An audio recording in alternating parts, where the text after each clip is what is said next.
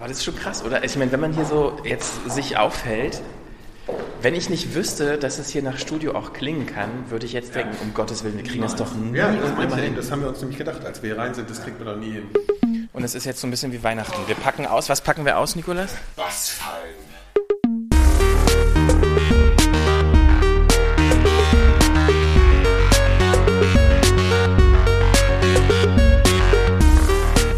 Frequenz. Hier fällt was weg, und zwar die 4000. Ähm, ich bin Nikolaus Seemark, neben mir sitzt Hendrik Evert. Hallo. Und mir gegenüber Christian Konradi. Hallo. Wir sind 4000 Hertz und falls ihr jetzt das erste Mal zuhört, dieses Format gibt es schon eine ganze Weile. Das war immer so ein bisschen so ein Audio-Meta-Format zu unserem Podcast-Label 4000 Hertz. Und jetzt äh, soll es ein bisschen regelmäßiger erscheinen und zwar im Zwei-Wochen-Takt. Und wir wollen uns thematisch ein bisschen breiter aufstellen. Christian, sag doch mal, wie wird denn das jetzt? Also Audiobezug wird es auf jeden Fall beibehalten, ist ja klar, sonst würde das ja keinen Sinn machen. Ähm, wir haben aber nur so ein bisschen die Erfahrung gemacht, dass immer über uns reden ist A, ein bisschen langweilig, vor allen Dingen für uns. Und äh, das Thema Audio ist mittlerweile so groß geworden, also von der Technologie her, von, von Inhalten her, auch so von der Debatte, die äh, auch im Gesellschaftskontext stattfindet. Genau, und gleichzeitig wollen wir aber trotzdem weiter auch berichten, was bei uns passiert. Ne? Das soll ja nicht äh, wegfallen, nur wir wollen es einfach ein bisschen öffnen. So. Aber es geht natürlich auch in der Frequenz, wie sie ja jetzt auch heißt. Äh, Wie wir es eigentlich eh schon immer genannt haben auch. Wir haben Ne? es im eh immer Frequenz genannt, genau. Aber was ich auch noch finde, wir wollen ja schon auch auf generell so auf ähm, digitale Themen eingehen, die uns einfach so auffallen. Und zwar ab sofort alle zwei Wochen. So. Und wenn man jetzt mal die letzte äh, Folge sich anhört, da haben wir, glaube ich, darüber gesprochen, dass wir hier eine Baustelle haben und wir haben uns schrecklich, äh, wir saßen hier staubbenetzt und alles so, ne? Und es war, es war ganz, ganz fürchterlich. Es hat sich natürlich alles viel länger hingezogen, als wir vorher gedacht haben, dass es das würde. Ich glaube, Hendrik hat das mal genannt, äh, BER in klein. Das hat sich dann doch Das hat sich bewahrheitet. so angefühlt. Ja, schon, ne? Also- ich habe neulich so ein Video gesehen, was wir aufgenommen haben, wo, wo ich so einen Spaß mal so gefilmt habe, wie es hier aussieht. Das ist äh, unfassbar schrecklich. Ich habe richtig so einen Schaudern bekommen.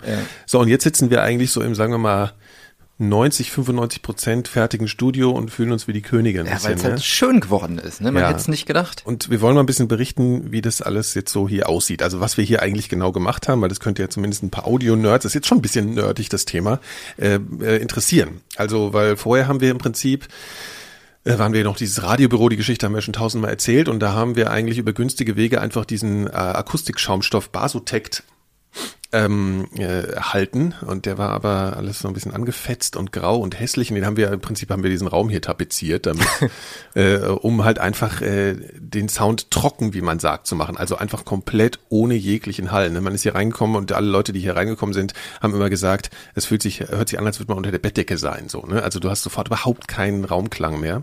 Und das ist jetzt ein bisschen anders. Ne? Also wir haben so ein Also wir werden ja auch gleich noch so, wir haben ja so ein bisschen diesen Bau auch äh, dokumentiert, da hören wir auch gleich noch mal rein. Äh, da erklärst du das eigentlich auch noch mal äh, ein bisschen, dass es eben in erster Linie darum geht, den Raum nicht tot zu machen in Anführungszeichen, sondern ihn akustisch zu designen, hast du glaube ich Sollen wir gesagt. einfach mal reinhören? Ja, Naja, also oder- vielleicht so ein bisschen als Setup vorher. Ähm, also ich habe so einen ganzen Tag lang unsere Arbeit mal begleitet mit einem Aufnahmegerät. Vor allen Dingen, um auch abzubilden, wie sich dieser Raum hier verändert hat. Und wir haben ihn ja vor der, bevor der Maler kam, bevor die Handwerker kamen, natürlich komplett leergeräumt. Und äh, das ist so die erste Aufnahme, die ich gemacht habe. Der Raum als, äh, ja, als er komplett leer war. Nichts drin außer wir. Da klingt das dann so. Hier ist schön gemütlich. Willkommen, Christian, in unserer gemütlichen Gruft. Der 4000 Hertz Hallraum. Hier simulieren wir Kathedralen-Sounds. Äh, simulieren wir hier. Ja, so klingt das. Also wir haben jetzt hier im Prinzip im Raum nichts außer einem kleinen Bündel zusammengerollten Teppich und ein paar Lampen, die abgedeckt sind. Was interessant ist, als wir das erste Mal hier rein sind, das ist ja ein paar Jahre her, da hatten wir es ja genau in der Akustik. Und ich weiß noch, wie wir hier drin standen und überlegt haben, ob wir diesen Raum hier, so wie der klingt, tot kriegen. Also tot ist jetzt... Also schon, die Nachhaltzeit minimieren. tot halt, tot. Und jetzt müssen wir ihn, werden wir ihn ja ähm, nicht tot machen, sondern akustisch designen, wie unser, unser Dienstleister sagt. Und da bin ich mal sehr auf das Ergebnis gespannt. Das ist jetzt sozusagen Status Quo. Gibt es wahrscheinlich gleich einen Schnitt und ihr hört dann schon, wie unser tolles Studio sich anhört. Und diese Zeitreise würde ich jetzt auch gern machen. Und jetzt, guck mal, vielleicht hältst du mal hier rein. hier mal der Totalkontrast. Hier sind wir jetzt in der, in der Sprecherkabine. Wow, oder was für ein Unterschied. Und ich halte noch ein bisschen meinen Kopf rein und ist vielleicht 40 Zentimeter drin, das Aufnahmegerät innerhalb der Sprecherkabine. Und jetzt gehen wir wieder raus. So, eine sofort akustische Geisterbahn. So, ich mache jetzt mal hier Stopp. Schön. Wie viel angenehmer es hier im Büroraum klingt, ne? Das, war mein Kommentar zu der ganzen Sache. Ja, das ist das andere Problem, ne? Also, obwohl es riecht auch nicht mehr schlecht. Naja, naja doch jetzt, wo die Osterglocken da stehen, riecht es nach muffigen Osterglocken. Das hört sich an, als hätten wir ein Schloss, ne? Ich, eine Kathedrale, ja. Ja, es hat sich, ja. Kennt die, die drei Fragezeichen und das Gespensterschloss? Nein, okay, egal. Also wir sitzen übrigens gerade, um das ja. nochmal klar zu machen, im selben, selben Raum. Raum. Und diese ja. Aufnahme, wie alt ist die? Eine Woche? Oder wann war das? Ja, weiß ich jetzt gar nicht mehr. Schon ein bisschen länger, anderthalb. Äh, ein Jahr. Aber, genau, ja, so ungefähr. Halt nee, obwohl doch, als die Lieferung kam. Das ist dann nämlich die nächste Aufnahme noch. Äh, wir haben ja, Speditionsfirma kam und hat die ganzen Akustikpaneele für unseren designtes äh, akustisches Studio-Equipment hier geliefert und das muss man natürlich auch hochschleppen. Das habe ich auch dokumentiert ähm, und so ein bisschen auch zu erklären, was wir da, was wir da besorgt haben. So, die Spedition kam gerade, wir haben gerade gefühlt, nee, nicht nur gefühlt, es waren 350 Kilo hochgetragen an äh, insgesamt, glaube ich, 20 Paketen. Und es ist jetzt so ein bisschen wie Weihnachten. Wir packen aus. Was packen wir aus, Nikolas? Bassfallen. Und seitdem die Bassfallen hier sind, hört, hören sich unsere Stimme auch ganz komisch an, nämlich so ganz hoch. Weil die Bass, Bassfalle alles fängt. Es ist auf jeden Fall sehr ein erleichterndes Gefühl, endlich mal auch was auszupacken, ja, was hier bleibt. hinzustellen, ja. nichts wegzuschmeißen. So, jetzt kommt die Bassfalle raus. Achtung! Geht die Bassfalle an. Komm her, du Bass. Komm her, du. Also die sehen so ein bisschen aus wie so riesengroße Smart Speaker, wie so ein äh, Amazon Echo in, in riesig. mit so einem grauen Überzug, nur einen Meter hoch. Und es klingt jetzt schon besser. Findest du? Ja. Ja, Ja, also es war ein großer, großer Moment, wo wir unsere Lieferung ausgepackt haben. Wir können ja auch mal erwähnen, also weil es ist wirklich, wir haben eine ganze Weile überlegt, wie machen wir das denn? Ne? Weil vorher, ja gut, wir kaufen. Also wir hatten auch überlegt, einfach wieder ein neues Basotec zu kaufen, das hier irgendwie dran zu klatschen, aber es sieht halt wirklich so schrecklich aus. Ja, und es ist halt aber auch, es klingt halt auch nicht gut, muss man mal nee, ehrlich sagen. Also wenn alles ja. so trocken ist, ja, ja. das hat dann keinen Charakter. Das stimmt, das ist einfach nur tot. So, also dafür ist die Sprecherkabine da. Wenn wir so einen trockenen, toten Sound wollen, um vielleicht auch nochmal später Effekte draufzulegen auf genau. die Stimmaufnahmen, da haben wir die Sprecherkabine mhm. für. Da brauchen wir nicht das im Studio auch noch. Genau, also wenn man äh, für einen Beitrag, also für eine, eine, Story, wenn du jetzt zum Beispiel für einen Systemfehler was einsprichst, wo du einfach eine nahe, präsente Stimme haben willst, dann ist die äh, Sprecherkabine, glaube ich, besser und für solche Sachen wie jetzt hier ist das, glaube ich, ein schönerer Sound, wenn man da ein bisschen mehr Offenheit hat. Wir haben halt lange gesucht, ne, wie kann man das machen? Haben uns versucht, selber schlau zu machen. Und dann haben wir äh, ein, also eine echt nette ähm, kleine Firma gefunden. Ich weiß nicht, gar nicht so klein, aber schon eher klein. Äh, also vielleicht muss man vorab schicken, dass es einfach drei verschiedene Komponenten gibt, mit denen man so ein Studium, äh, Studio bei denen einrichten kann. Das sind einmal diese Bassfallen. Also nicht nur bei denen, das ist glaube ich das nee, grundlegende das ist wahrscheinlich Konzept, grundlegend ja. so. Genau, diese Bassfallen, das sind einfach so riesige, monströse äh, Konstrukte, die man in die Ecken der Räume stellt, die äh, eben so tiefe Frequenzen abfangen, die in, der, in den Ecken sich irgendwie sammeln, so muss man sich so wie so ein Mob, ja, der und dann auf einen los und dann auf die Mikrofone losgehen. Äh, und da stellt man einfach, das sind einmal diese Komponenten, dann gibt's einfach ähm, Absorber, das ist der Name, äh, das ist sowas wie dieses, das ist eigentlich dieses Basotec, das heißt, da kommen Audiowellen drauf und verschwinden darin und kommen nie wieder zurück. Und dann gibt es äh, Diffusoren und das sind diese Dinge, die äh, Leute auf Twitter gerne als Setzkästen. Nicht nur auf Twitter, jeder bisher, der dieses Studio betreten hat, hat diesen Witz mit Setzkästen Genau, gemacht. und ob wir da rein äh, irgendwie Kinderüberraschungsei-Dinger stellen. Genau, also sie sehen halt auch so ein bisschen so aus. Ne? Das sind einfach so Holzpaneele, ähm, die aus kleinen quadratischen Hohlräumen bestehen, die alle unterschiedlich tief sind und die im Prinzip diese Audiowellen in verschiedenster zerstreuter Form zurückschicken und nicht gerade zurück, was dann als Echo wiederkommt oder als Hall. Also wenn man, Flatterhall, sagt Genau, wenn man so eine glatte Wand hat, dann kommt das eben so zurück. Naja, jedenfalls, was die machen, ist, dass die einem man, man schickt denen die Daten von einem Raum, so die Materialien, aus denen die Wände bestehen ähm, und so weiter und dann und, und eine Skizze und dann entwerfen die für einem aus der Ferne ein, ein, ein Studio. Und ich meine, die, und die größte Herausforderung war dann auch diese Gewölberdecke, die wir hier haben im Studio. Ne? Das ist ja wirklich eine Besonderheit. Die jetzt noch nicht bedeckt ist. Ja, also genau. das ist das, das, ist Letzte, was das hier Einzige, noch was fehlt. noch fehlt. Ja. Sieht zwar schön aus, aber Ja. ist akustisch eigentlich der. Albtraum. Ja. Und da werden wir einfach äh, eine, eine Akustikvorhang darüber hängen, der dann so ein paar Falten wirft und der im Prinzip da das, also es geht jetzt sehr in die Tiefe. Ne? Also im Endeffekt ähm, ist es eine Mischung aus äh, direkten Hall, so ein bisschen diff, diffus zu machen ihn gleichzeitig aufzufressen und dann eben die, die tiefen Frequenzen in den Ecken wegzusaugen. Das sind alles die Fachbegriffe, die da auch benutzt werden. Saugen und. Äh, äh, genau, und äh, das ergibt halt eine Akustik und keinen toten Raum. Ja, und äh, vielleicht um das äh, Bauthema so noch so ein bisschen fast abzuschließen. Äh, eine Aufnahme habe ich nämlich noch, die wir am Ende dieses Tages ähm, gemacht haben, als wir diese ganzen Pakete hochgetragen hatten und irgendwie die Sachen aufgebaut, zusammengebaut hatten und irgendwie mehr oder weniger so unser Feierabendbierchen getrunken haben. Ja. GEMA-Alarm. Wer hat das angemacht? Dröhnt von den Nachbarn rüber. Das war so Prost. anstrengend. Prost. Das war so das anstrengend. Das war anstrengend. Ich, ich spüre ich spür meinen Körper eigentlich gar nicht mehr. Oh, kannst du mal zusammenfassen, was wir heute alles gemacht haben? Also heute Morgen, also gestern haben wir uns schon auf den heutigen Tag gefreut, weil wir dachten, ah, heute kommt unser Studiokram an. Als dann der Lieferant kam, äh, der in sich auch schon so eine extrem demotivierende Haltung hatte, so, äh, so jetzt stelle ich das mal hier hin. Zwei Paletten, 350 Kilo. Ja, das klingt gar nicht so viel, aber wir mussten viele Bassfallen hochtragen und die Bassfallen waren der Horror. Und das haben wir alles alle aufgetragen. Es war heute, es war, ich dachte, es kommt, kommt mir schon vor wie gestern. Und dann haben wir alles hochgetragen, bestimmt 40 Mal in den vierten Stock gerannt, jetzt die Tische aufgebaut. Und Hendrik, unser einarmiger Bandit. Bandit, ja. Ich bin auch 40 Mal äh, mindestens hochgelaufen heute, aber konnte leider immer nur eine Sache nehmen mit links. Aber mein linker Arm ist jetzt richtig durchtrainiert. Ich habe so einen Popeye-Arm links. Rechts eher so ein bisschen, naja. Ich glaube, wir werden heute lange und tief schlafen. Ich mach mal aus. Also man merkt schon, dass wir uns ziemlich freuen über das Neue äh, und äh, ja, den Rest ersparen wir euch jetzt mal. Also ist es alles dazu gesagt, wir haben einen Riesenspaß in einem neuen Studio und können jetzt endlich wieder produzieren und neue Podcasts machen und da Es wird auch Zeit. einiges Ja. geplant, ja, ja. Und haben da, ja, wir haben ja immer Anfang des Jahres so unsere Jahres äh, Strategiesitzung und da haben wir schon ein paar schöne Sachen ausgedacht für die nächste Zeit. Was wir auch gemacht haben, also wir haben ja ganz, unser ganzes Büro äh, neu gemacht und ja, da haben wir so ein paar Smart, wie sagt man, S- Smart, äh, Smart Lampen. äh, Studio, Smart Office, Smart Home. genau, äh, Dinge angebracht. Also eigentlich bisher nur Licht, wenn wir ehrlich sind. Also so richtig spannend ist nicht.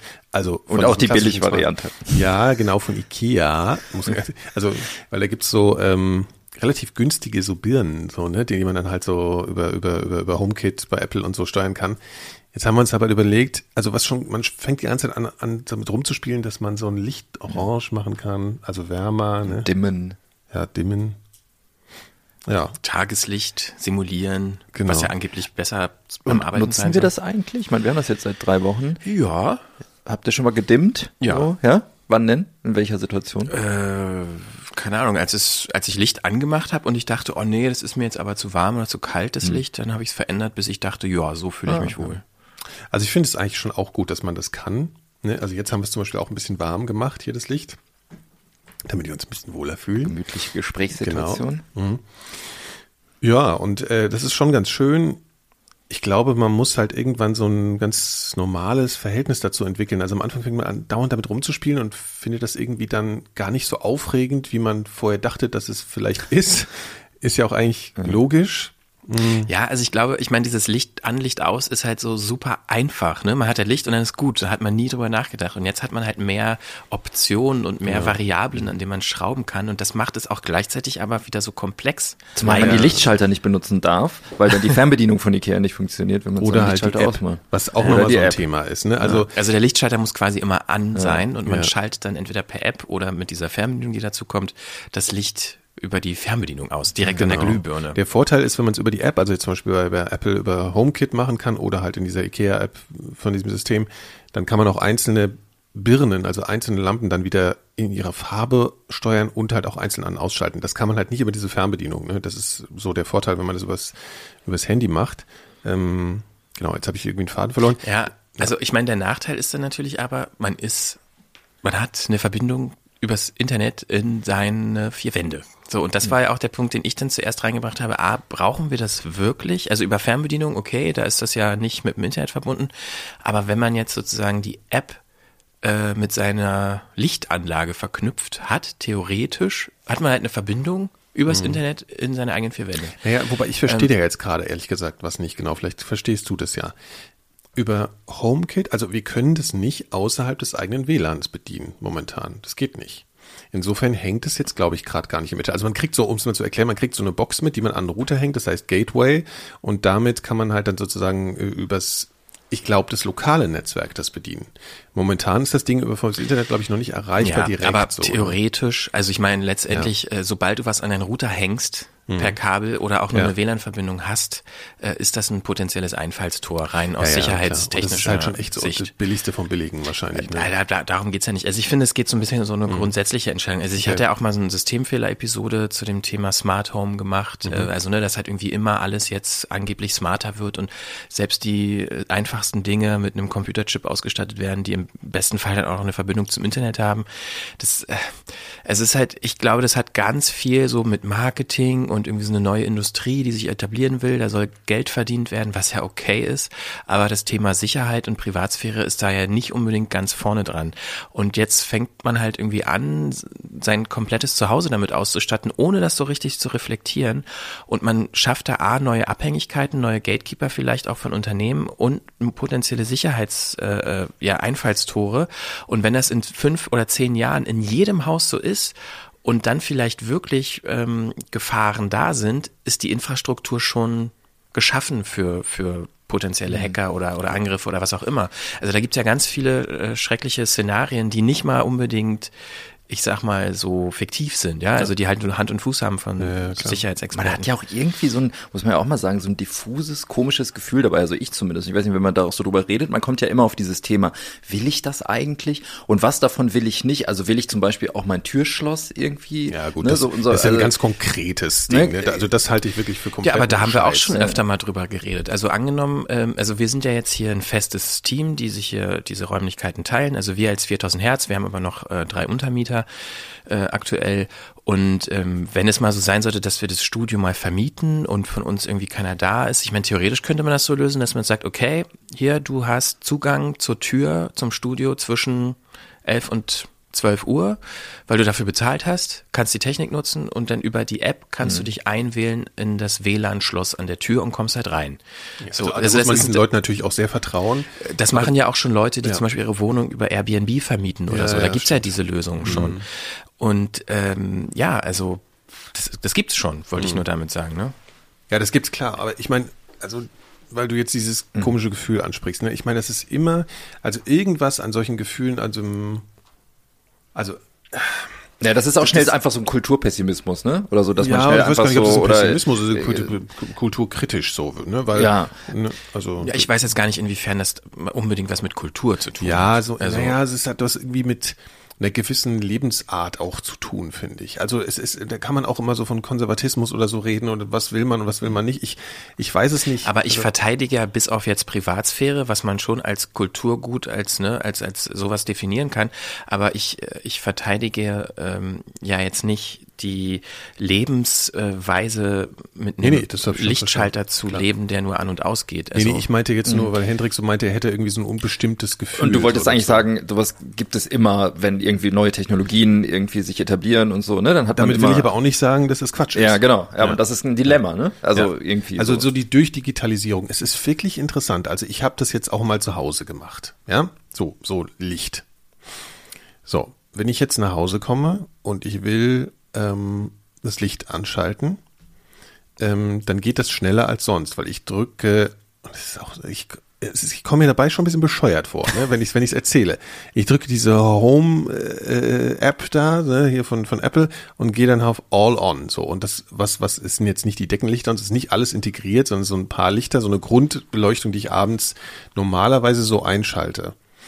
Äh, normalerweise müsste ich halt zu verschiedenen Schaltern gehen. Ich würde wahrscheinlich auch gar nicht alle von denen einschalten. Das heißt, so der Stromspareffekt, den bezweifle ich sowieso erstmal grundsätzlich, weil man mhm. schaltet im Prinzip dann ein Szenario an, was man vielleicht so auch gar mhm. nicht immer braucht.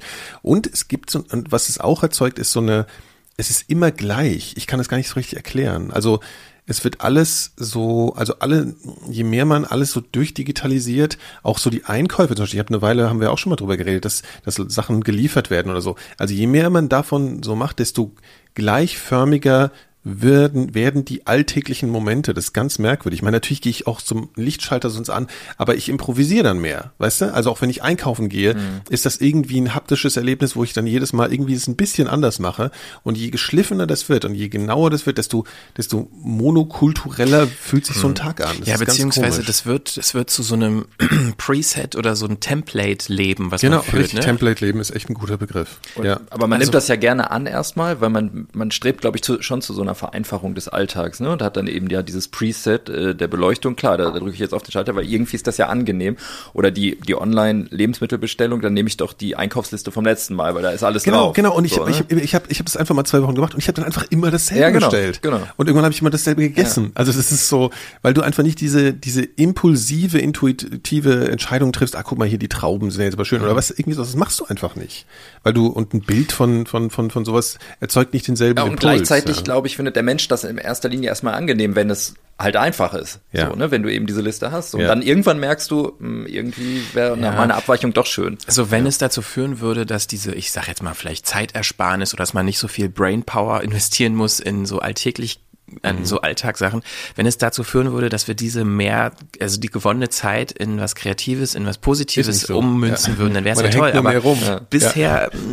Das ist richtig. Also genau diese, diese Einkaufsgeschichte, ich kenne diesen, ich hatte das gerade gestern Abend, ja. Ich kam gestern nach Hause nach der Arbeit und hatte so eine Situation, wo ich merkte, ich bin eigentlich zu müde, um jetzt irgendwie nochmal bestimmte Haushaltstätigkeiten zu machen, aber ich denke so, eigentlich müsste ich sein, damit ich mich irgendwie auch wohlfühle. Was weiß ich, Bett neu beziehen, äh, so ein Scheiß alles, ne?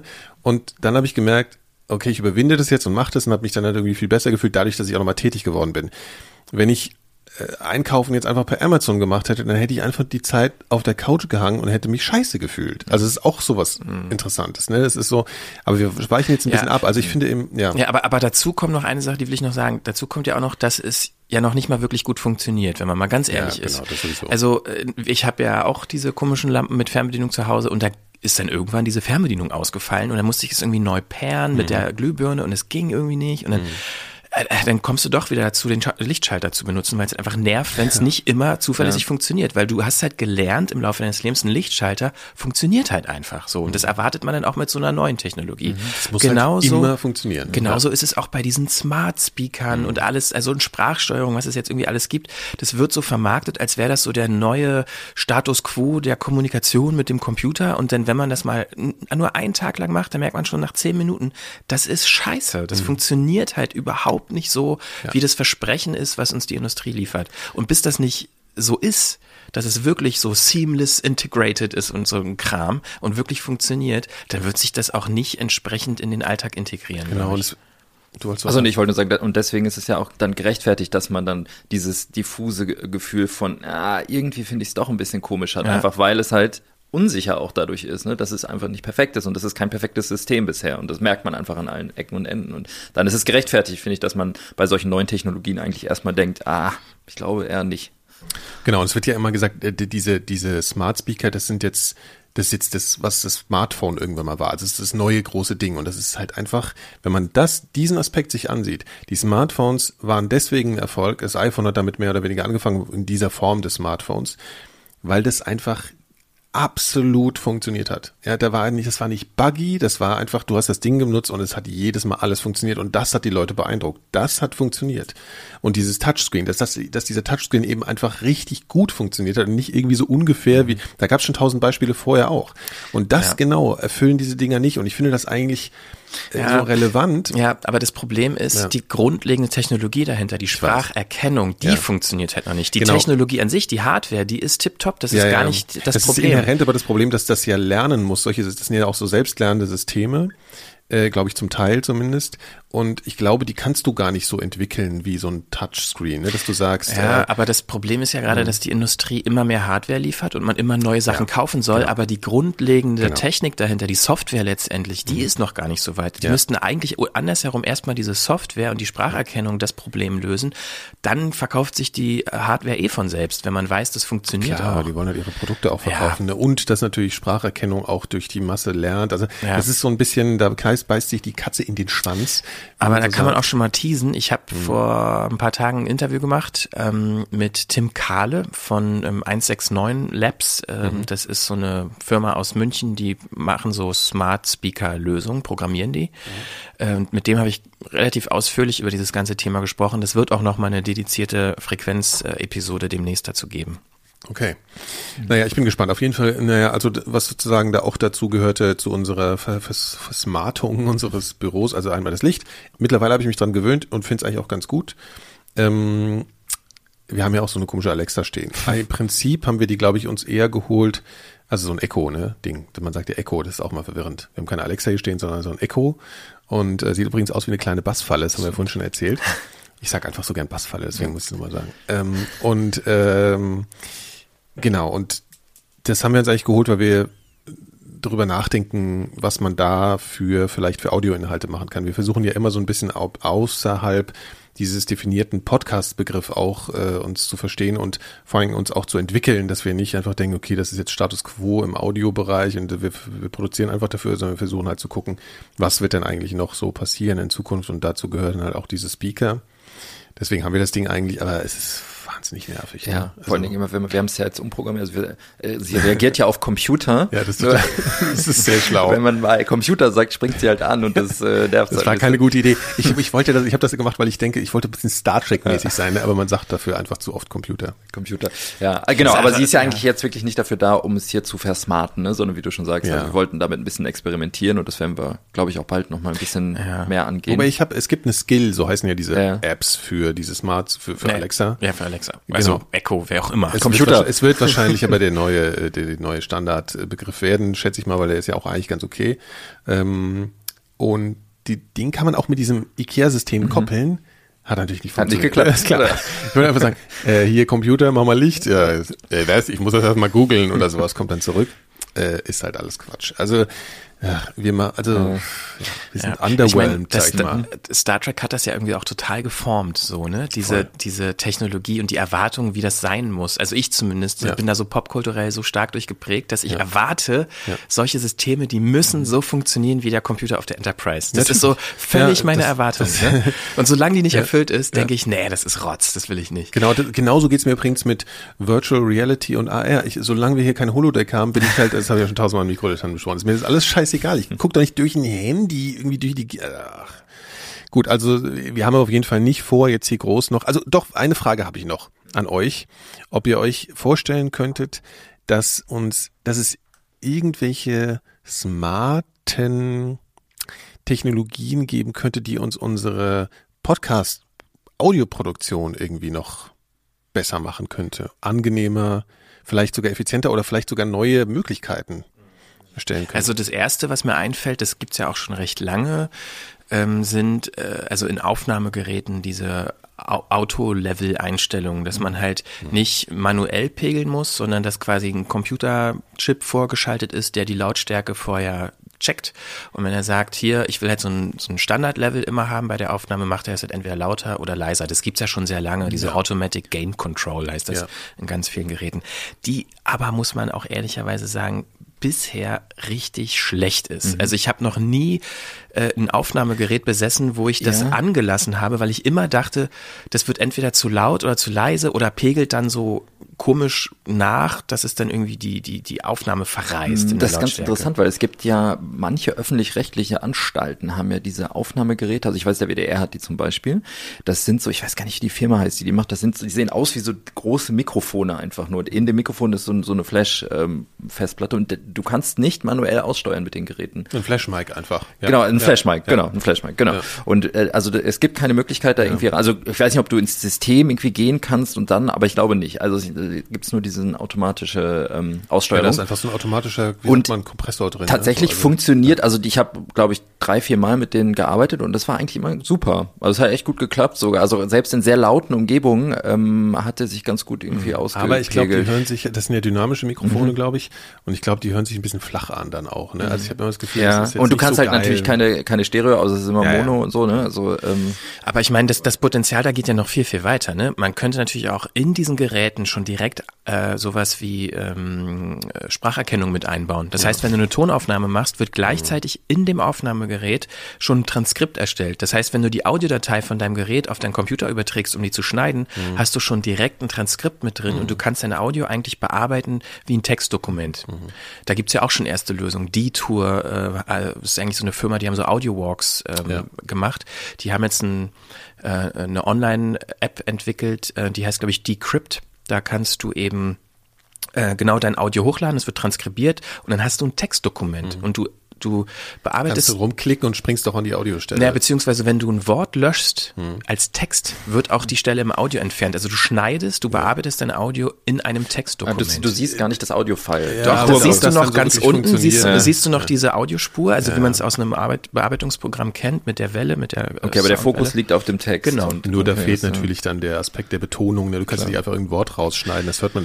Klar Klar. schon. Es ist ein Proof of Concept und so. Also ich glaube, es wird sich wahrscheinlich alles dahin entwickeln, dass man irgendwann wahrscheinlich so Audio schneidet und dann gibt es ja auch noch diese Sachen von Adobe, die äh, künstliche Stimmen so erzeugen, glaube ich, oder so, die einfach völlig natürlich klingen oder so. Voco. Genau. Also ich glaube, wir werden irgendwann überflüssig. Nee, aber weil du hast ja danach gefragt. Also Ja, das ja, sind alles so klar. Entwicklungen, ne? Ja, ja. Smart Audio, wie auch immer man das nennen will, äh, die so vor der Tür stehen. Mhm. Ja. Und auf der Konsumentenseite natürlich dann so die Interaktivität, ne, die dann irgendwie möglich sein wird. Gibt's ja auch schon Beispiele und irgendwie Versuche, aber dass man eben ja vielleicht einfach noch aktiver mit dem mit dem Audio umgeht, dass man sonst nur passiv konsumiert hat. Das kann natürlich auch. sein. Ja. Also es bleibt spannend. Wir werden das natürlich weiter beobachten. Ist ja auch unser Job, äh, wie uns langsam die Technik auch unsere Tätigkeit wegfrisst, so wie von allen anderen Menschen auch. Und irgendwann ist halt Skynet. Das wissen wir ja schon. So, äh, wir haben noch was. Eine kleine äh, Rubriken finde ich ja immer schwierig, aber wir haben jetzt mal eine Rubrik oder zwei Rubriken sogar. Ja. Die folgen jetzt Schlag auf Schlag aufeinander. Und zwar müssen wir da sagen, das ist äh, das ist was, was wir uns bei unseren Kollegen von Bits und so abgeguckt haben. Das ist eigentlich so, ist einfach so cool, dass da haben Ja. wir uns gedacht, das machen wir auch. Und, und ich muss sagen, also ich höre seit Jahren Bits und so, muss würde ich jetzt auch mal an der Stelle mal sagen. War doch auch mal hier zu Gast, der Timo. Timo Hetzel, genau, der das seit äh, unfassbar langer Zeit mit seinen ganzen Kollegen ähm, zusammen macht. Äh, jede Woche seit Jahren ist völlig crazy. Ne? Also wir haben jetzt schon das Gefühl, wir machen hier, ich meine, wir machen mehrere Formate, aber wir haben uns hier mit der Frequenz auf zwei Wochen jetzt geeinigt und das ist für mich allein schon ein bisschen anstrengend. Wir machen noch ein paar andere Sachen, aber also das ist einfach ein sehr empfehlenswertes äh, Tech-Format. Momentan reden sie ganz viel über über äh, äh, wie sagt man, Elektroautos und Elektromobilität, obwohl sie eigentlich sonst an sich sehr viel über so Apple-Themen und so sprechen. Also, können wir empfehlen. Und deswegen ist, machen wir, äh, leihen wir uns jetzt eine Rubrik, die wir auch Picks nennen. und zwar einfach, weil man einfach mal Empfehlungen loswerden will. Ne? Wir alle äh, wollen immer mal was empfehlen, was uns so in den zwei Wochen untergekommen ist. Und das machen wir jetzt drei um. Ja. Wer fängt an? Weiß ich nicht. Ich muss als letztes, weil meins ist eher was Unterhaltsames, Buntes. ja, du fängst an, ich rede eh die ganze Zeit viel zu viel. Okay. Ähm, also mein Pick ist eher was für Leute, die auch selber Podcast machen. Äh, da haben wir auch einige Hörer hier darunter, will ich mal behaupten. Und zwar Headliner. Headliner ist ein Online-Tool, ähm, was Audiodateien in Video verwandelt. Äh, und zwar in schick animierte Videos. Also man kennt das ja so, wenn man bei Twitter oder Facebook oder auch bei YouTube ähm, Audio veröffentlichen will, ist das ein bisschen schwierig. Da gibt's keinen Upload, dedizierten Upload-Button für Audio. Das muss dann irgendwie immer Video sein. Und gleichzeitig ist ja so ein visuelles Format auch manchmal ganz ansprechend. Und ähm, das hat sich so ein bisschen durchgesetzt, dass Podcaster so kurze Ausschnitte aus ihren Podcasts zu Werbezwecken letztendlich, um für das Format zu werben, eben äh, in Social Media posten. Und da hat sich so ein Format durchgesetzt, was ganz viele Leute Audiogramm nennen. Ähm, und dafür ist Headliner eben eine Lösung. Also man lädt da sein Audio hoch, man kann dazu noch ein Bild hochladen ähm, und dann wird hinter dem Bild so eine Audio-Hüllkurve animiert. So eine Animation, so eine Genau, das habt ihr bestimmt schon ganz oft mal gesehen. Also, also zittert. Das zittert dann so, wenn man spricht. Also das Audio wird sozusagen animiert und dann hat man ein Bild im Hintergrund und es ist nur einmal hochladen, Knopf drücken, fertig und dann kriegt man eine Videodatei, die man dann bei Facebook und Twitter ähm, veröffentlichen kann. Das ist so der einfachste Weg. Headliner kann aber auch noch viel mehr. Das ist mittlerweile, also nachdem es gelauncht wurde, vorher hieß das äh, Spam in Audiogram Jetzt heißt es, Headliner kann man eben wie so ein, in einem Videoeditor verschiedene Spuren anlegen, äh, mit verschiedenen Bildern, mit Übergängen, mit Fade-in, Fade-out, äh, mit Bauchbinden, mit sonstigen Animationen. Und was aber ziemlich cool ist, die haben auch eine Transkriptversion. Das heißt, wenn in dem Ausschnitt oder in dem kompletten Audio jemand spricht, wird das eben auch transkribiert und in so einen Text eingeblendet. Also man sieht dann auch, was gesagt wird, weil bei Facebook und bei äh, Twitter werden ja die Videos ganz oft automatisch abgespielt, ohne dass man was hört. Man muss dann immer erst das Audio aktivieren. Und die haben seit kurzem auch die deutsche Sprache unterstützen die jetzt offiziell. Das heißt, wenn wir als deutschsprachige Podcaster, Podcasterinnen da äh, so ein Audiogramm erstellen wollen, können wir da auch deutsche Transkripte für benutzen, was ziemlich cool ist. Ähm, ja, und je komplizierter das werden soll, mit mehr, je mehr Spuren man nutzt, desto ja, länger dauert's auch. Ich fand eigentlich immer den Vorteil, dass man wirklich nur ein Audio und ein Bild hochlädt, einmal auf den Knopf drückt und dann hat man ein Ergebnis. Das geht immer noch so, wie gesagt, aber man kann jetzt auch mehr machen, wenn man die Zeit da reinstecken will. Also Headliner, einfach mal äh, Headliner bei Google eingeben, dann findet man das ganz schnell. Ich finde es auch völlig faszinierend. Ich, ich habe ja früher viel Videoschnitt und sowas gemacht und das, also ich finde es unfassbar, dass sowas jetzt im Netz geht. Da fühle ich mich einfach wie so ein Opa. Ne? Das ist im Endeffekt ist das wirklich nur was wie ein sehr reduziertes Video-Editing-Tool. Und ich glaube, man es ist gar nicht nur für Podcaster oder so interessant, sondern auch für Leute, die vielleicht irgendwie Kunst, also visuell, also da kannst du halt einfach alles mitmachen. Ne? Also das ist, es ist äh, für uns natürlich schön, um unsere Formate anzuteasern und so weiter, aber da, das kann an sich ja schon ein Format werden, was du so und das ist auch relativ einfach zu benutzen, ne? So, so. ziemlich selbst erklärend eigentlich. Ja, ja. Ne? ja. Also das, wenn man sich ja mal ein bisschen äh, Also da gibt's halt auch so vordefinierte Presets, Templates, hatten wir ja schon vorhin das Thema. Ja. Äh, da kann man einfach, also das ist wirklich sehr intuitiv, da kann man eigentlich nichts falsch machen. Ja. Ja, Henny. Mir meint es doch das Letzte. Ach so, jetzt soll ich wieder, jetzt habe ich wieder so viel.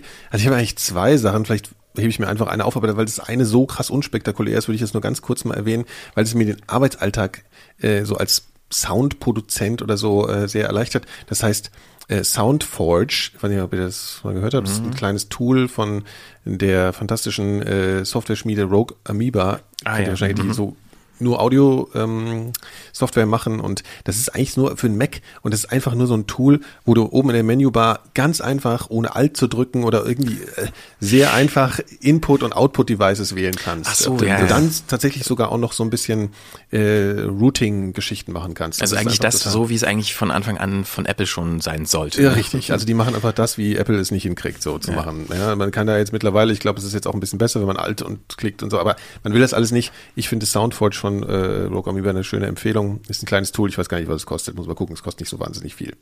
Also wenn einem das sowas was wert ist, sollte man da mal gucken, das ist relativ neu.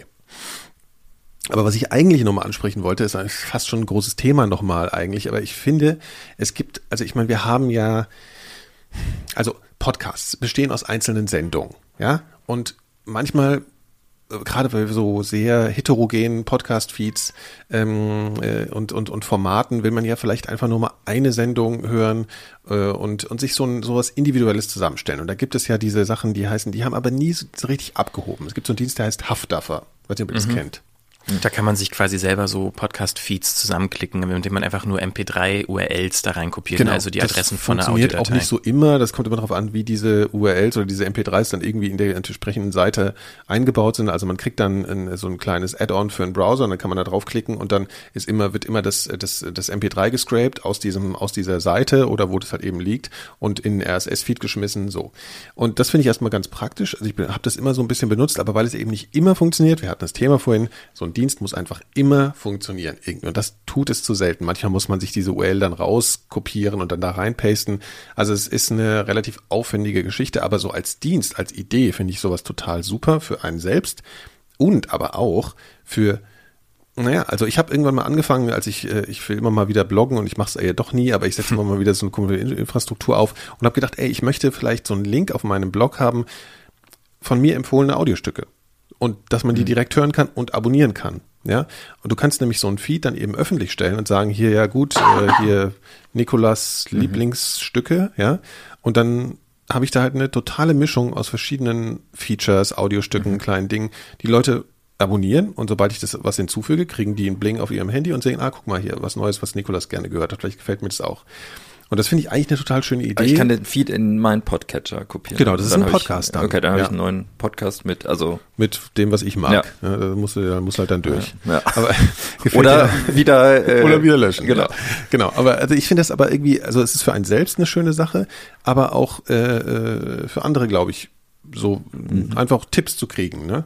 Ähm, und irgendwie mache ich es nicht richtig, aber es gibt dafür verschiedene Dienste und eigentlich finde ich das eine schöne Sache, weil es macht irgendwie niemand gefühlt. Ja, na, das liegt aber auch daran, dass es halt immer noch so ein ungelöstes Problem ist, Mhm. Podcasts vernünftig zu teilen, zu kuratieren, Playlists zu erstellen, wie man es bei YouTube gewohnt ist und so. Ja. Das, das, ja, Ja. da ist noch Luft nach oben. Absolut. Aber Haftdaffer stimmt. Also kann man. Haftdaffer, dann gibt es auch dieses FÜD oder so, ne, was auch noch so ein ja, Ding ist. FYYD, ja, glaube das ich. ist hier von oh, Bettnarek. Christian, Bettnarek, Christian ja, Bettnarek, ja. genau. Ähm, ähm, und also es sind so, ich weiß, es sind schon sehr nerdige Tools immer noch. Das kann man jetzt auf keinen Fall der der Allgemeinheit empfehlen, wie das auch so funktioniert. Aber da Aber- kann man sich zumindest auch mal einfach auf die Seite begeben und durchklicken und schon kuratierte äh, Podcast-Playlists sich einfach mal anhören. Also Genau. man kann also ja ich direkt habe auf auch der einen, Seite der ist seit fünf Monaten unverändert, weil es mir eben zu viel Arbeit macht. Habe da fünf Stücke drin, glaube ich. Also ich finde das einfach sowas. Da hätte Mhm. ich gern noch mehr Funktionalität, ohne dabei auf eine Pod, auf eine Plattform gehen zu müssen. Ne? Also Mhm. SoundCloud hatte sowas zum Beispiel auch. Du kannst natürlich den SoundCloud Sachen folgen und so, da hatte ich nie Bock drauf. So, also ich will, dass es, eben- das ist genau das Tolle an der Stelle ist dieses offene RSS-basierte Mhm. Podcasting-Ding halt einfach total cool, ne? Weil es einfach nicht, weil es unabhängig davon ist, wo die Sachen liegen. Ein bisschen blöd, wenn es der öffentlich-rechtliche Rundfunk ist und es depubliziert wird, dann hast du einen Eintrag in dem Feed und dann ist die Sendung dazu weg, aber das sind jetzt alles so Randprobleme. Prinzipiell finde ich das total schön. Das wäre eine Empfehlung, mit sowas einfach mal rumzuspielen und vielleicht so einen kuratierten Podcast-Feed zu erstellen, den andere abonnieren können und hören können. So, Hendrik, jetzt bist du aber dran. Jetzt bin ich mit dem ähm, bunten Abschluss äh, Pick. So ist mein Pick gar kein Tool, sondern eigentlich ein Video, äh, über das ich gestoßen, gestolpert bin gestern und das ich sehr inspirierend fand, auch für Podcast-Arbeit. Und zwar kennt ihr diese Videos von Polyphonic? Sagt euch das was? Die machen so ähm, ja Video-Essays eigentlich äh, über so musikalische Phänomene oder eigentlich auch über über über Musiker. Und da habe ich gestern ein Video gesehen über Freddie Mercury. Und zwar geht's halt um seine Stimme und irgendwie so, er wird ja oft als irgendwie bester Rocksänger aller Zeiten bezeichnet. Dann geht's halt um seine Stimme und die Oktaven und eben, das wissen wir ja alle, seine Range, die einfach irgendwie so total krass ist. Und dann geht's aber in dem Video auch darum, ähm, wie er an die Songtexte gegangen ist. Und das fand ich eigentlich ganz interessant, äh, das umzulegen auf das Sprechen von Podcasts, weil wir uns ja auch ganz oft irgendwie Gedanken machen, ähm, wie spricht man ein, was hat man für eine Haltung zum Text, ähm, wie kriegt, bekommt man es hin, dass man nicht äh, wie ein Radiokorrespondent klingt und irgendwie locker klingt und gleichzeitig aber auch professionell. Und da wurde halt gesagt, dass viele ja, andere berühmte Leute immer gesagt haben, Freddie Mercury hätte jedes einzelne Wort im Songtext gelebt und hätte die, jedem Wort eine Farbe gegeben und hätte jedes Wort für sich ausgestaltet. Und das fand ich ganz interessant, weil wir oft dazu tendieren zu sagen, wenn wir einen Text haben, den wir, den wir präsentieren in unserem Podcast, versuchen wir so eine lockere Art irgendwie zu haben, ähm, weil wenn wir das nämlich nicht machen, wenn wir jedes Wort betonen, dann klingen wir wie im Radio. Aber genau das hat er nicht gemacht. Also er hat nicht betont oder er hat irgendwie keine, keine, keine etwas Künstliches da reingebracht, sondern dadurch klang es halt total natürlich, obwohl er aber jedes Wort irgendwie ja irgendwie für sich interpretiert überlegt gelebt- war, er überlegt war, macht. genau. Ja, ja. Das fand ich sehr inspirierend, habe ich gestern gesehen. Video kann ich jedem empfehlen, sich das mal anzuschauen. Geht irgendwie acht, neun Minuten oder so. Und Also je- eine Analyse. Es ist eine Analyse von der, seines- seines Gesangs. Genau, genau. Ist interessant, ja. ähm, ich glaube, von diesem Polyphonic gibt's, habe ich schon einige Videos gesehen, die sind Mhm. eigentlich immer ziemlich gut und ganz interessant. Es gibt auch ein Video, das hat nichts mit uns zu tun, aber über das ähm, Drumspiel von Phil Collins fand ich auch ziemlich gut. aber genau. Aber wie gesagt, also dieses Freddie Mercury Video finde ich, kann man unter dem Aspekt auch als Podcaster sich anschauen. Für audiophile für Leute audiophile einfach Leute, letzten genau, Endes, ne? genau. genau. Und ja, das ist ja, da, kann man auch wieder mal noch einen Teil von anderen Sendungen drüber machen, so diese, wie konzeptioniert ist das eigene Sprechen Mhm. und äh, aber wie ist es gleichzeitig natürlich? Also da können wir ja nochmal auch, wirklich mal, auch, mal was drüber machen. Ja, weil das könnten wir auch mal eine Sprecherin oder einen Sprecher einladen, ja. ne? so einen professionellen. Ja, oder, ja und genau. ich meine, selbst wenn, ich habe parallel zu dieser Sendung hier auch... Oder ein Regisseur auch, wäre auch ganz interessant. Ein Hörfunkregisseur, Hörspielregisseur, Regisseurin. Aber auch, auch die Reflexion einfach darüber selbst, ne? wie moderiert man so eine Sendung mhm. zum Beispiel? Jetzt habe ich mir, sonst hast du das jetzt bisher immer moderiert, wir wollen das jetzt so im Wechsel machen und wie man das so macht und man muss sich da auch finden und was ist die Natürlichkeit, die man gerne haben will, was ist, was ist aber gleichzeitig so eine professionelle Moderationstätigkeit. Also das ist ja auch mal so eine Austarierung so. Ne? Und gleichzeitig darf man sich auch nicht den Kopf zerbrechen, weil dann genau, funktioniert es total nicht, ne? bekloppt. Ja. Genau. Gut, also ich hoffe, so meine Premiere war jetzt erträglich. Glaube ich viel zu viel geredet. Das ist, glaube ich, meine Krankheit. Ach, ich finde das gut. Ich höre dir gerne zu. Vielen Dank. Ich euch auch. ähm, äh, jetzt hören wir noch jemand anderen. Zu. Genau. Jetzt haben wir noch eine noch eine letzte ähm, Rubrik äh, die wir auch möglichst regelmäßig hinkriegen wollen. Die ist ein bisschen aufwendiger, deswegen müssen wir mal gucken, ob es immer klappt. Aber naja, wir reden hier über Podcasts und wir wollen auch immer gerne mal andere empfehlen, beziehungsweise besprechen. Und wir machen das vielleicht nicht immer selbst hier in der Runde, sondern machen, wir wollen, dass das einzelne Leute für uns machen. Vielleicht für uns, äh, Gäste, vielleicht machen wir es auch mal selbst. Also besprechen, empfehlen, kritisieren ist ja eh so ein Thema, ne? Das ist auch so ein bisschen so dein, dein Thema, wo, äh, Hendrik, worüber wir auch nochmal, vielleicht auch mal in der Sendung mhm. nochmal genauer drüber sprechen wollen. Mhm. Aber das nur mal so als Teaser in Zukunft, inwiefern Podcasts überhaupt besprochen werden. Wir wollen damit jetzt mal anfangen. Und wer hat es diesmal gemacht, Christian? Ähm, Sarah Hoshiari, die habt ihr vielleicht schon mal äh, gehört. Und zwar hat die bei Hello Sir, bei meiner Miniserie im Systemfehler, hat sie äh, gesprochen. Und sie war auch hier schon mal zu Gast ähm, in der Frequenz vor ein paar Monaten. Da haben wir über so US-amerikanische Podcasts gesprochen und was sie daran so fasziniert. Und wir haben sie, oder ich habe sie gebeten, hey, du bist so ein Podcast-Nerd, du hörst so viel, hast du nicht Lust, äh, unsere neue Rubrik zu bestücken mit hin und wieder mal ähm, einer Podcast-Kritik? Und das hat sie glücklicherweise gemacht. Ich glaube auch unter der Bettdecke eingesprochen bei sich zu Hause. Eigentlich beschäftige ich mich ja hauptsächlich mit der amerikanischen oder zumindest mit der englischsprachigen Podcast-Welt. Aber ich bin über einen deutschen Podcast gestolpert, den ich wirklich gut finde. Und zwar ist der Podcast Ruppig und ist eine Produktion von sechs Gefangenen aus der Justizvollzugsanstalt Neuruppin Vulko und zwei Medienpädagogen und der Podcast handelt vom Leben im Gefängnis. Ruppig ist ein Wortspiel und setzt sich zusammen aus Rupp von Neuruppin und ich, was für alle Beteiligten stehen soll. Und ruppig sind ja in den Vorstellungen vieler auch Gefangene im Allgemeinen. Die Produzierenden selbst stellen das Projekt so vor. Ich bin Sebastian, sitze in der Untersuchungshaft in Vulko wegen Verdacht auf Betäubungsmittelhandel.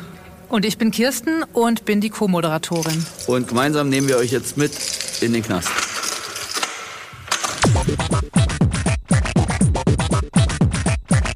Du hörst ruppig, der Sound aus dem Knast. Das Besondere an dem Podcast finde ich das Thema und die gewählte Erzählweise, beziehungsweise die gewählten Erzählweisen. Es gibt nämlich mehrere, aber dazu erzähle ich gleich noch kurz was.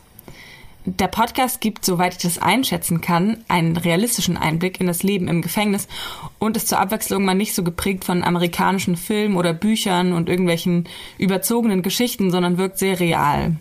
Schön finde ich auch die ehrliche Stimmung. Ich glaube, das liegt unter anderem daran, dass keine ausgebildeten Radioredakteure sprechen, sondern Menschen, die einfach erzählen, wie das Leben im Gefängnis so ist. Gut hören kann man das zum Beispiel, finde ich, in einem Teil der Episode, in dem es um Respekt im Gefängnis geht. Also wer wem die Hand gibt, ob Insassen Bediensteten die Hand geben, darf man die Hand wegziehen, wem gibt man die Hand auf gar keinen Fall und so weiter. Ich spiele den Teil einfach mal kurz ein. Also wenn, wenn man Geburtstag hat, wünscht man sich vielleicht schon, dass jemand kommt und sagt, in die Hand gibt und sagt herzlichen Glückwunsch oder wenn man entlassen wird, nochmal kommt und Tschüss sagt oder so. Um aber auf jeden Fall ehrlich zu sein, bin ich froh, wenn mir ein Bediensteter die Hand geben möchte, dass es nicht vor anderen Gefangenen passiert. Ja, das stimmt. Hast du gelernt oder was? naja, aber dann würde, da würde vielleicht das Gerede wieder losgehen. Ah, guck mal, die geben sich die Hand, äh, ja, da läuft doch was oder dann kommen wieder diese Geschichten Anscheißer und deswegen kommt er vielleicht frühzeitig in Offenen oder kann irgendwas machen, was die anderen nicht dürfen. Ich denke, dass das für beide Seiten katastrophal enden kann. Genau. Dass wir auf dem Hof uns nicht mehr blicken lassen können, weil unser Name total verschrien ist, weil wir mit den Bediensteten arbeiten, weil wir irgendjemanden anscheißen, wie man so gerne sagt. Und noch schlimmer ist es eigentlich für die Bediensteten. Das ist ein Riesenrisiko, uns die Hand zu geben. Einfach deswegen, ja. weil nicht nur von den Kollegen, sondern nur wenn andere Gefangener nach vorne geht und das in einer höheren Instanz anbringt, dass da die Hand geschüttelt wird, kann es sofort Disziplinarverfahren bis zur Kündigung geben. Die Erzählstruktur, die ich eben schon erwähnt habe, finde ich deshalb so schön, weil die Aufnahmen so abwechslungsreich sind. Es gibt Interviews, Erzählungen und Gesprächsrunden und manchmal stellt die Redakteurin Fragen, die sich Menschen, die nicht im Gefängnis leben, sowieso stellen würden und nimmt sie einem damit vorweg. Die Musik finde ich eigentlich auch sehr schön gewählt. Manchmal finde ich sie ein bisschen zu kitschig, aber das ist vielleicht Geschmackssache. Und es gibt einen Rap in der Mitte, der relativ holprig ist, aber irgendwie unterhaltsam und lustig. Auch das Sounddesign finde ich manchmal ein bisschen holprig in der Hinsicht, dass wenn jemand Straße sagt, hört man eine Straße, wenn jemand Pferd sagt, hört man ein Pferd. Aber das ist vielleicht auch Meckern auf hohem Niveau in der ersten und bisher einzigen Folge von Ruppig ähm, ist das Oberthema Beziehungen. Und ich muss sagen, dass ich es manchmal ein bisschen schwer fand, dem roten Faden zu folgen, obwohl der angekündigt wurde. Aber Beziehungen werden dann in all ihren Facetten diskutiert und thematisiert. Es geht um Respekt im Knast, es geht um Beziehungen nach außen zu Kindern, es geht um Liebesbeziehungen, Beziehungen im Knast zwischen Insassen und Bediensteten, Beziehungen zur Gesellschaft. Also es gibt diese ganzen unterschiedlichen Seiten von Beziehungen. Und ich glaube, dass es vielleicht fast besser gewesen wäre, sich auf eine Sache zu konzentrieren und eine Beziehung richtig zu thematisieren. Einerseits würde das auch noch mehr Stoff für weitere Episoden geben und andererseits wäre es vielleicht als Hörerin oder Hörer etwas leichter zu folgen. Ich möchte noch kurz einen Highlight teasen. Und zwar meine Lieblingsszene aus der Episode, in der ein Insasse von seiner Hochzeit im Gefängnis erzählt. Ich werde nicht die ganze Szene einspielen, weil ich finde, dass man es sehr schön im Podcast hören kann, aber einen kleinen Teil. Naja, Große wurde quasi dann in den großen, in den großen Besuchsraum geführt, was ja nicht alltäglich ist, weil normalerweise war ich ja U-Haft und überwacht.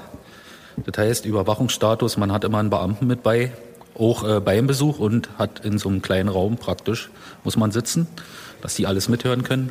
Aber der Besuchsdienst hatte sich da wirklich Mühe gegeben, hat äh, mich in den großen Raum gelassen, alles ein bisschen dekoriert gehabt, also sah schon ein bisschen ansprechend aus. Und dann kam die Standesbeamtin drin mit ihrer Zeugin.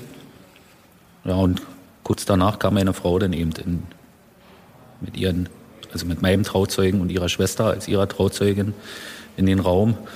Und na, da war ich erstmal sprachlos. Ne? Wie gesagt, ich heirate das erste Mal in meinem Leben und, ähm, und wie sie denn da so reinkam in ihrem weißen Kleid, also sie sah aus wie eine Prinzessin ähm, aus dem alten Märchen, die so auf den Schimmel daher geritten kommt.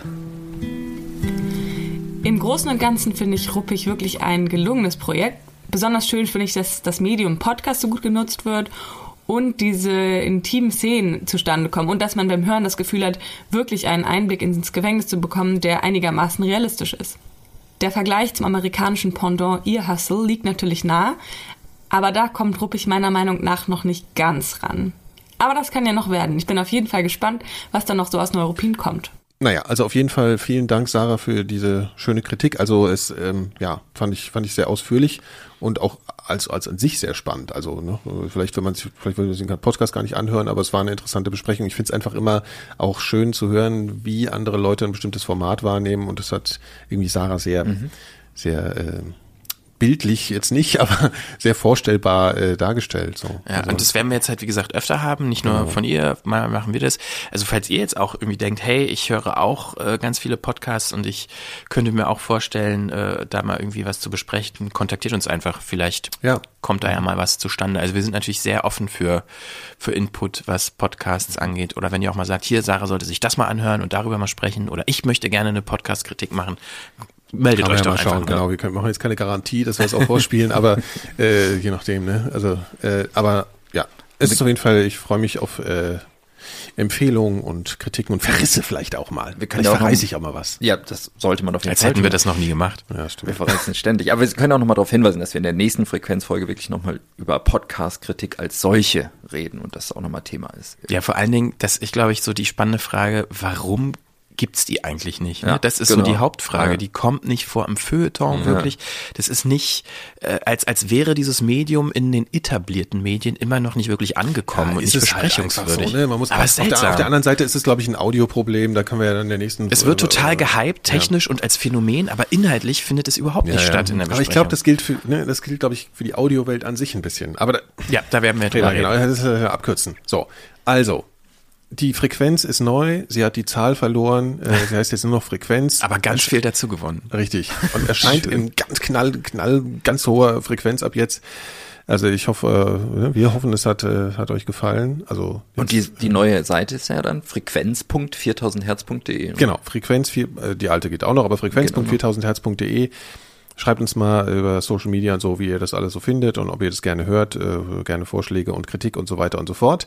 Ähm, Nochmal ein ganz kurzer Hinweis, es gibt ja auch eine äh, kleine, äh, so, so, so wie sagt man, so eine kleine äh, Nebenschauplatz von 4000 Hertz, der 4000 Hertz Studio. Wir machen äh, Auftragsproduktion und haben gerade ein ganz schönes äh, anderes Projekt äh, produziert, also für einen Kunden, sagt man. Und zwar für wen, Hendrik, nochmal? Äh, für die Podium Musikstiftung und der Podcast heißt Bi Beethoven, das ist auch so ein Stipendienprogramm von denen und da haben wir sechs Folgen produziert mit ziemlich, ziemlich guten Musikern, die dort irgendwie äh, ein Fellowship haben und äh, ja, kann man anhören bei der Musikstiftung.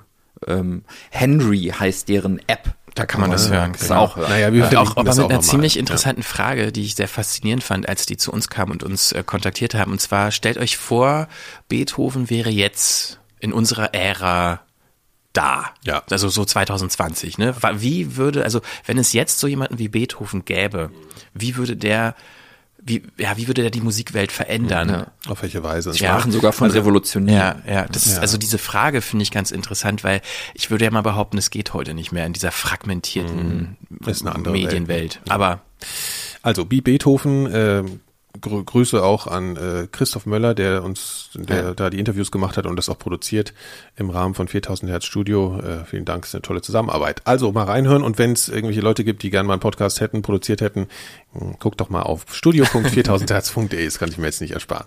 Äh, euch nicht ersparen. Also, danke fürs Zuhören. Ne? Jo. bis zum nächsten Bis Mal. dahin. Tschüss. Ja. Ciao. Zwei Wochen. Tschüss.